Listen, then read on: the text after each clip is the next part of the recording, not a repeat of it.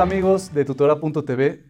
Vamos a tocar un tema muy común en nuestras vidas, que hacemos varias veces al día, y es el tema de la tefilá.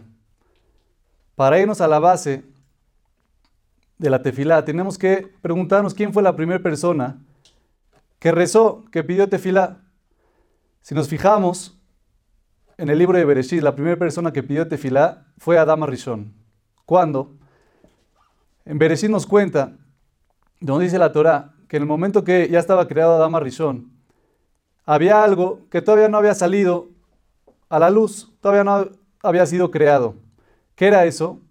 Nos dice la Torah que las plantas y los árboles en potencia ya estaban creados, pero estaban abajo de la tierra, estaban escondidos. ¿Cuándo, salieron las plantas y los árboles? Dice, cuando Adama Rishon, cuando el primer ser humano creado por Hashem, pidió tefilá. ¿Y qué pidió? Pidió tefilá para que caiga lluvia. En ese momento Hashem mandó la lluvia y así crecieron todas las plantas y los árboles que ya estaban creados, pero escondidos abajo de la tierra. La pregunta es, ¿por qué Hashem, por qué Dios le metió en este jueguito de que escondo los árboles y las plantas, no te mando la lluvia, tú tienes que pedirte filá, cuando me la pidas te la mando? ¿Acaso Hashem no sabía que se necesitan lluvias? ¿No sabía que es la forma de que crezcan los árboles y las plantas? ¿Para qué esperó a que Adama Rishon pida tefilá? Y es el mensaje que nos viene a dar la tefilá a cada uno de nosotros. Rezamos tres veces al día, Shachrit, Minja, Arbit, y si el mismo texto, y pensamos, bueno, Hashem no sabe lo que necesito, Hashem no sabe lo que quiero, ¿para qué tantas veces le repito las mismas cosas que quiero? ¿Acaso Hashem sufre de amnesia, se le olvidan las cosas, no, sabemos, no sabe lo que queremos? no, claro que Hashem sabe lo que quieres, sabe lo que necesitas, y no le estamos recordando porque se le olvidan las cosas. La tefilá es sencillamente y con el objetivo de que nosotros tengamos presente y sintamos esa dependencia con Hashem. Hashem de un jalón nos puede mandar todo lo que necesitamos, pero ¿para qué nos pide que hagamos tefilá? No por Él, sino todo el beneficio es para nosotros, para que tengamos claro que no somos dueños del mundo, que no podemos solos y dependemos completamente de Hashem en cualquier aspecto de nuestra vida. Por otro lado, está escrito en el Shulchan Aruch, dice que hay que hacer tefilá derek tahanunim, en forma de, petición, de implorar. Entonces la pregunta es, ¿cómo, ¿cómo es esa tefilá si el texto que decimos en las tres tefilot, Shachrit, Mijay, Arbit, es el mismo? Entonces, ¿qué es esto de petición, de implorar? Para entender esto nos cuenta Rabel Yoshi, Zichronal Ibrahá, con un mase, con un ejemplo para poder, entenderlo mejor. Se cuentan que hace decenas de años en Europa había una familia que tenían un hijo único, ya estaba creciendo, tenía 14, 15 años, y ese jovencito le pidió a sus papás, la verdad, aquí en el lugar donde vivimos no hay mucha Torah, no hay muchos lugares donde estudiar, quiero irme a otra ciudad, a una yeshiva que hay grandes jajamim, hay Torah, hay alumnos, hay yeshivot. Su papá, que estaba un poco alejado de la religión, no entendía mucho, le dijo, sé que es el camino de Hashem, si quieres ir ahí, adelante. Lo apoyó. Este muchachito de 15 años se fue lejos de su país, lejos de su familia, y empezó a crecer en Torah, empezó a acercarse a Hashem, a mejorar sus cualidades, empezó a tener amigos, todo iba muy bien, hasta que después de varios meses ya necesitaba dinero. No es como el tiempo de ahorita que mandan un mensaje, un WhatsApp, un mail por, teléfono. Se manejaba con cartas. Entonces estaba difícil ahí. ¿Cómo le van a mandar dinero? No hay tarjetas, no hay depósitos. Le escribió a sus papás. A su papá le escribió una carta y le dijo, papá, necesito dinero, mándame por favor. Ya, se la mandó de aquí que llegó la carta, se tardó un mes, le llegó al papá.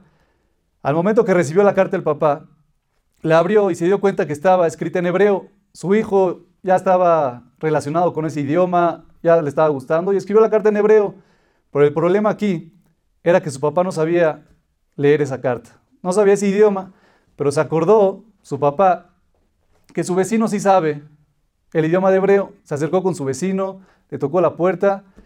Su vecino, todo enojado, había tenido un mal día, le había ido mal en el negocio, no llegaron los trabajadores, mucho, hizo mucho tiempo para llegar a su casa, estaba muy, muy de mal humor. Abrió la puerta enojado el vecino, le dijo, ¿qué quieres? Le dijo, bueno, es que me llegó esta carta de mi hijo, a ver si, si me la puedes leer. Llegó, le arrebató la carta a este señor, la agarró y le dijo, ¿sabes lo que dice acá? Dice, papá, mándame dinero, lo necesito. Entonces lo dijo con, con una actitud muy demandante, muy enojón. Entonces el papá cuando escuchó eso dice, así me pide las cosas mi hijo, todavía que lo apoyé, lo mandé a la yeshiva, me pide dinero exigiendo, gritándome, para nada le voy a dar. Y no le mandó dinero. Su hijo, al ver que ya pasaron los meses y no llegó nada, le volvió a escribir la misma carta, las mismas palabras, le dijo, por favor papá, necesito dinero, mándame. Entonces le mandó la carta al papá, le volvió a llegar, vio lo mismo, fue con el vecino, le tocó la puerta, le dijo, ¿me puedes leer esta carta que me mandó mi hijo? La diferencia es que ese día el señor, el vecino, había tenido un día muy tranquilo, ya estaba de vacaciones, ya había comido, estaba feliz, abrió la puerta tranquilo, relajado, agarró la carta, la leyó y le dijo, ¿sabes qué dice acá? Dice, papá, mándame dinero, lo necesito. Entonces el papá se sorprendió y dice, oh, hasta que aprendió a pedir las cosas mi hijo. Antes me las pedía gritando y exigiendo, ahorita ya, ya le bajó el tono. Y el papá le mandó dinero a su hijo. Dice Rabel Yoshi, esta es la alhaja que nos viene a enseñar. Cuando te pares a pedirte filá, cuando digas un teilim, cuando hagas cualquier petición a Hashem, no lo pidas exigiendo ni demandando. eso es algo que nos pasa muy comúnmente, que pensamos que es un negocio esto de la tefilá. Le decimos, mira Hashem, ya cuidé Shabbat, ya me puse tefilim hoy, dice de acá, ayudé a mi compañero. La verdad ahora sí ya merezco que, que me des, tanto te he dado que ahora ya me tienes que dar. Y ese es el error que tenemos, que nos paramos a exigirle a Hashem y a demandarle y sentimos que Él nos debe.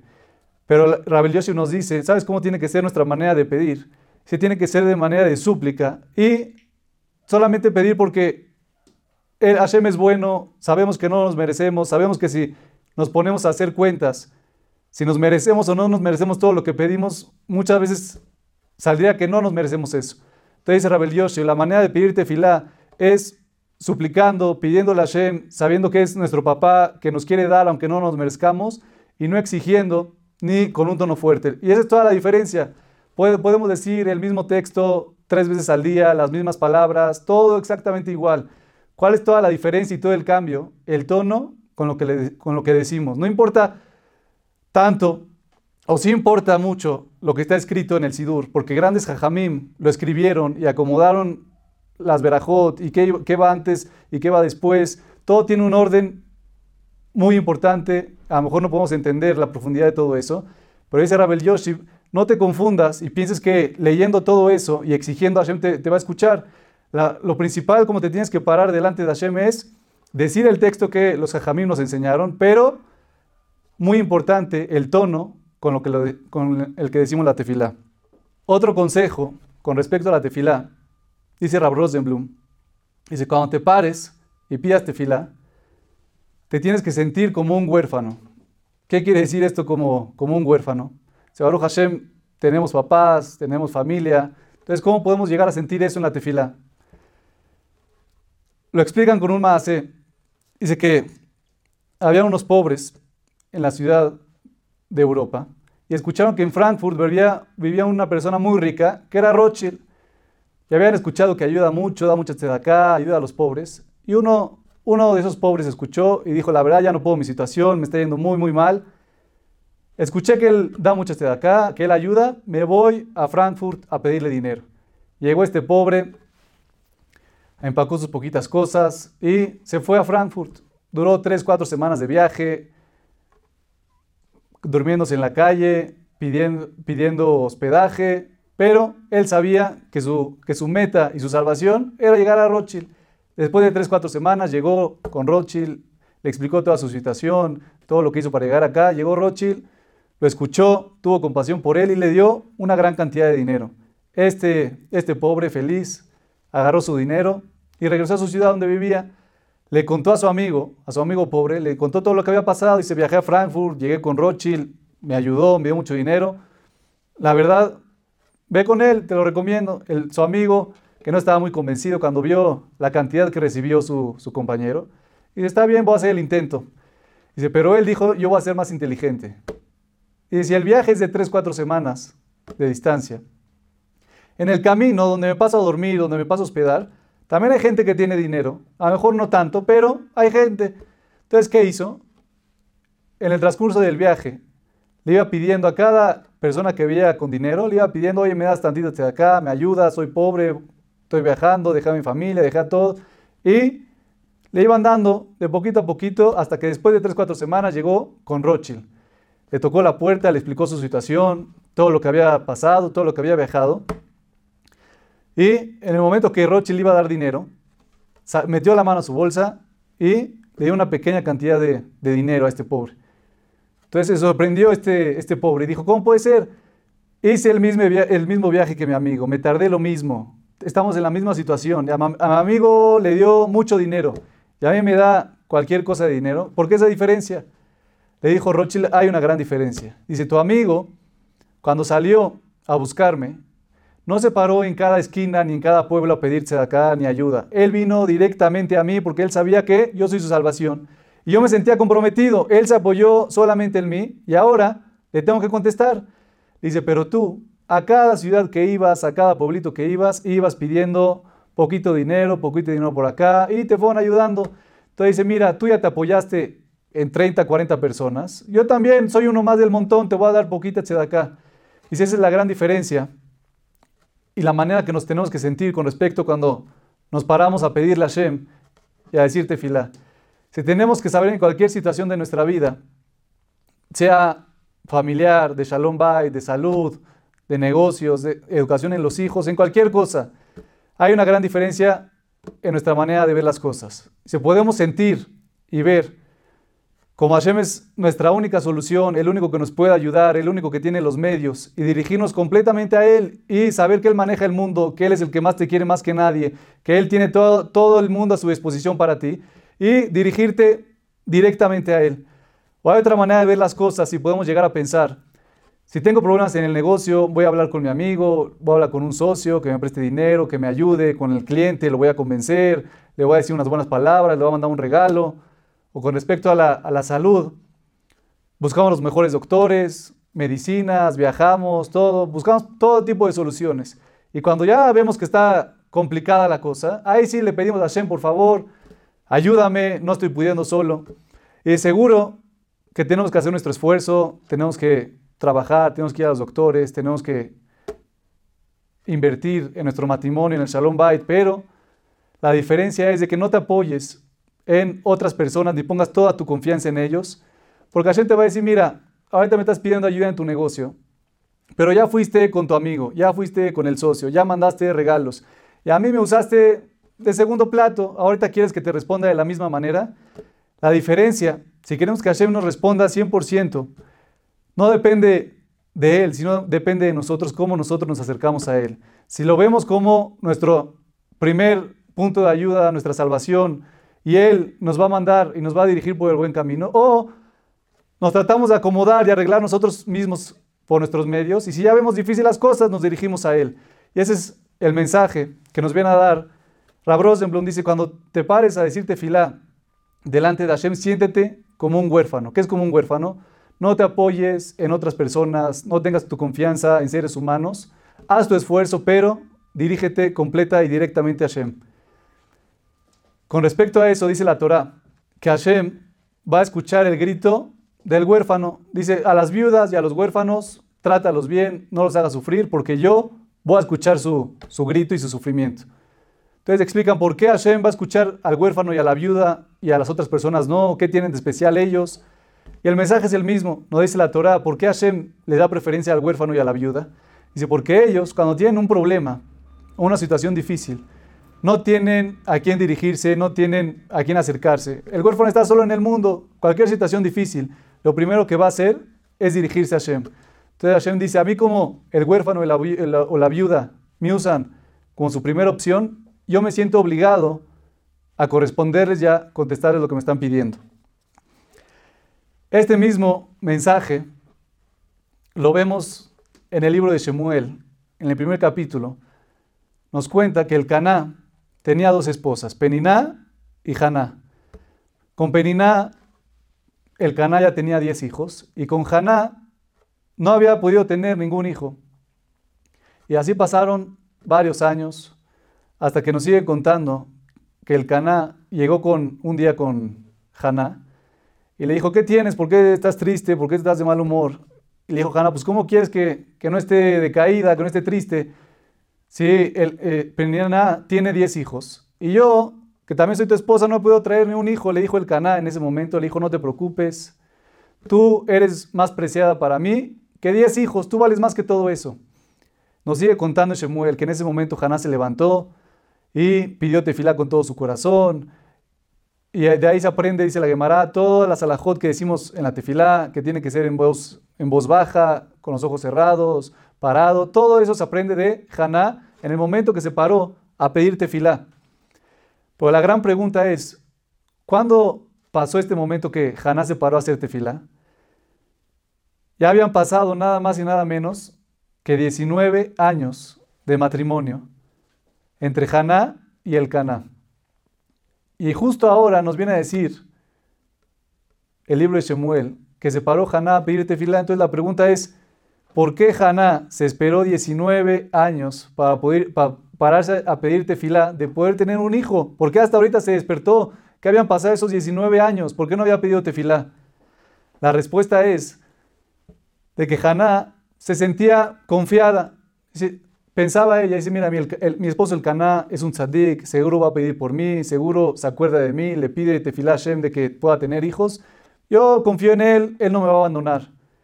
Y, por eso ella no pedía tanta tefilá para poder tener hijos. Dice, en el momento que el Caná le dijo, sabes qué, tú eres más valiosa para mí que 10 hijos, ya no te preocupes, vamos a seguir adelante. En ese momento Haná entendió que su esposo el Caná ya había perdido todas las esperanzas. Entendió que su esposo ya no iba a pedir tefilá, que ya estaba contento con lo que tenía, ya aparentemente la había dejado, la había dejado sola, ya no hay que pedir por hijos, tú eres muy buena, yo te quiero así. En ese momento Haná se dio cuenta de que ahora sí ya no hay nadie que pida por mí, ya solamente depende de mí, y por eso en ese momento nos dice el Naj, que Haná se pidió a pedir tefilá. ¿Por qué? Porque se sintió como una huérfana, se sintió que ahora depende 100% de ella y de nadie más. Y así nos tenemos que sentir en la tefilá. Cuando nos paramos o cuando estamos en cualquier lugar, no hay que esperar al momento de la tefilá ni estar en el Beta Knesset para pedir tefilá Shem. En cualquier momento, en cualquier lugar, estás en el coche, en la oficina, en tu casa, dirígete a Hashem, platícale tus problemas, desahógate. Hashem quiere escucharte y ten claro que el único que te puede ayudar es Boreolam, es Dios.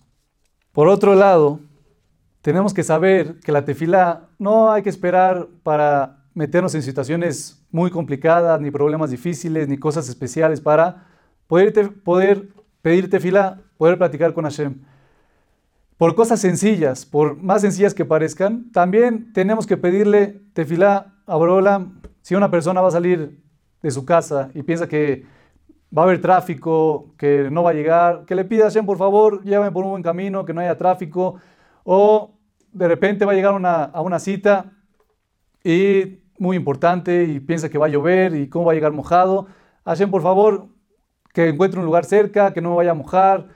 Eh, cualquier cosa chiquita, por más insignificante que parezca, pídele tefilá a Hashem, platica con él, que es lo único que quiere. Tener una relación contigo y que te sientas dependiente todos los, todos los días de tu vida en, en cualquier momento que necesites. Y si, por ejemplo, una persona va a comprarse unos zapatos, entonces empieza a buscar modelos, ve este, se prueba el otro, de repente ve un modelo que le gustó mucho, se enamoró de ese modelo y le dice, bueno, señorita, ¿me puede dar este modelo en mi talla? Se va la señorita, le dice, mire, hay de todas las tallas en este modelo que me pidió, pero justamente de su talla no hay. Entonces, la persona que debe ser ahí, dice, antes de salir a su casa, de su casa, si va a ir a comprar unos zapatos, que pida tefilá, que le diga a Hashem, por favor, que pueda encontrar unos zapatos que me gusten y de la talla que yo necesito. Y podemos llegar a pensar, bueno, es una tontería, ¿para qué? Por cositas tan insignificantes, lo va a estar molestando a Hashem, si la lluvia, si el traje, si el zapato, si el tráfico, ya, solamente con cosas importantes. Le voy a pedir, ¿para qué molestarlo con esas cosas?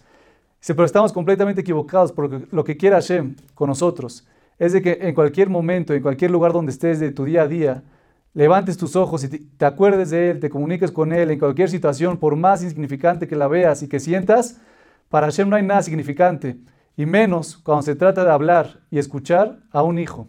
Hay un maasé también con respecto a Rabshah.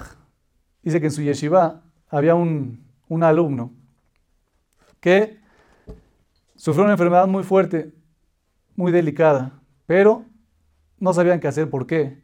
Porque él, él era hijo único y ya no tenía papá, solamente vivía su mamá. Entonces estaban en duda, le decimos a la mamá que está muy enfermo o mejor nosotros la yeshiva y los jajamim lo mandamos al hospital por aparte, nos pagamos los tratamientos, las medicinas y ya que la mamá nos entere, es su único hijo, ya está grande la señora, va a sufrir mucho y puede ser un impacto muy fuerte, muy fuerte para ella. Entonces no sabían qué hacer, avisarle a la mamá o no avisarle a la mamá. Fueron con Rabshah a preguntarle qué hacer. ¿Nos ocupamos nosotros del niño o también le avisamos a la mamá lo que está sufriendo y lo que está pasando su hijo? Y si en ese momento le contestó Rabshah, les dijo, están obligados a decirle lo que está pasando su hijo a esa mamá. Aunque es grande, aunque le pueda afectar la noticia y todo, pero ustedes no saben el poder de la tefilá de una mamá. Si ustedes quieren arreglárselas por aparte y hacer su esfuerzo y mandarlo a doctores y a medicinas y todo, pero sin avisarle a su mamá, esa tefilá de una mamá por su hijo es lo más fuerte que, pueda haber en, este mundo. Y por eso les dijo Rabshah, avisen a la mamá y que pida tefilá por su hijo, porque aunque existen medicinas y doctores, no podemos privar esa fuerza que tiene esa mamá. Y así fue, le avisaron a, la mamá, la mamá se preocupó mucho, le impactó mucho la, noticia, pero la mamá sabía y estaba consciente, dice, mira, no tengo esposo, es mi único hijo, y pidió tefilá durante días de manera impresionante, llorando, le suplicando a Hashem, y Baruch Hashem, ese niño, pudo salir de, esa enfermedad. Y todo gracias a qué?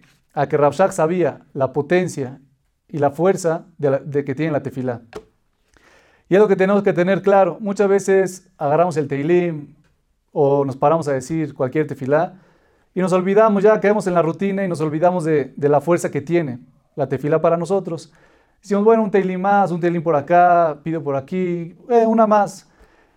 Tenemos que saber que la tefilá tiene mucha fuerza y dependiendo la emuná, nuestra fe que tengamos y nuestra conciencia de que la tefilá tiene fuerza, de igual manera la tefilá nos va a responder. Si nosotros vemos la tefilá como una cosa más que tengo que hacer, algo que no tiene tanta importancia, la misma tefilá que decimos no va a ser tan importante y no va a tener tanta fuerza, pero si nosotros estamos conscientes de la fuerza de la tefilá, de que Hashem nos está escuchando en ese momento, de que Hashem quiere esa relación, de que Hashem, es nuestro papá y quiere lo mejor para nosotros, y valoramos la tefilá, automáticamente esa tefilá cuando llegue a Boreolam va a ser una tefilá con mucha fuerza, con mucha alegría y Hashem lo único que va a querer es contestarnos lo que estamos pidiéndole. Por último, llegó un alumno con el rebe de Kotsk y le dijo, ¿sabe qué, Jajam? Hay días de que no tengo ganas de, decir tefilá. La verdad llevo 10, 15 años diciendo tefilá, Shachrit, Minjar, Arbit, en Shabbat Musab, Rosh Chodia. Hay días que no tengo ganas de, agarrar el sidur, no tengo concentración, estoy pensando en otras cosas. Le preguntó a su rab, le dijo, en esos días vale la pena pararme a decir tefilá, agarrar un teilín, ¿vale la pena esos días? Si igual lo voy a decir sin ganas, sin concentración, ¿para qué? ¿Para qué pido tefilá? Le contestó el rebe de Kotsk, dice, de igual manera, aunque no tengas nada de ganas y no estés concentrado ni emocionado, igual párate, y Di esa tefila, ¿por qué? Le contestó de la siguiente manera. Le dijo, mira, esas tefilot, tienes razón, a lo mejor no llegan a lo más alto.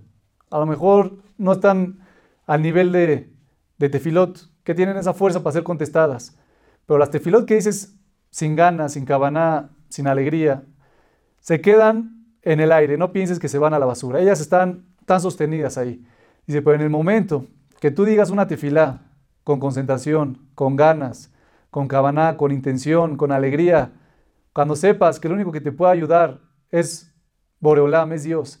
Dice, en ese momento esa tefilá que dijiste con todas las ganas, agarra, cuando vas subiendo al trono de Hashem, agarra las tefilot que estaban volando, que no dijiste con tanta cabaná, y sube a todas esas tefilot que estaban volando. Dice, por eso, en el momento que no tengas ganas de decir tefilá y no estés tan concentrado, igual di tefilá, porque en el momento que digas una buena tefilá, la tefilá buena va a ayudar a que suban todas esas tefilot.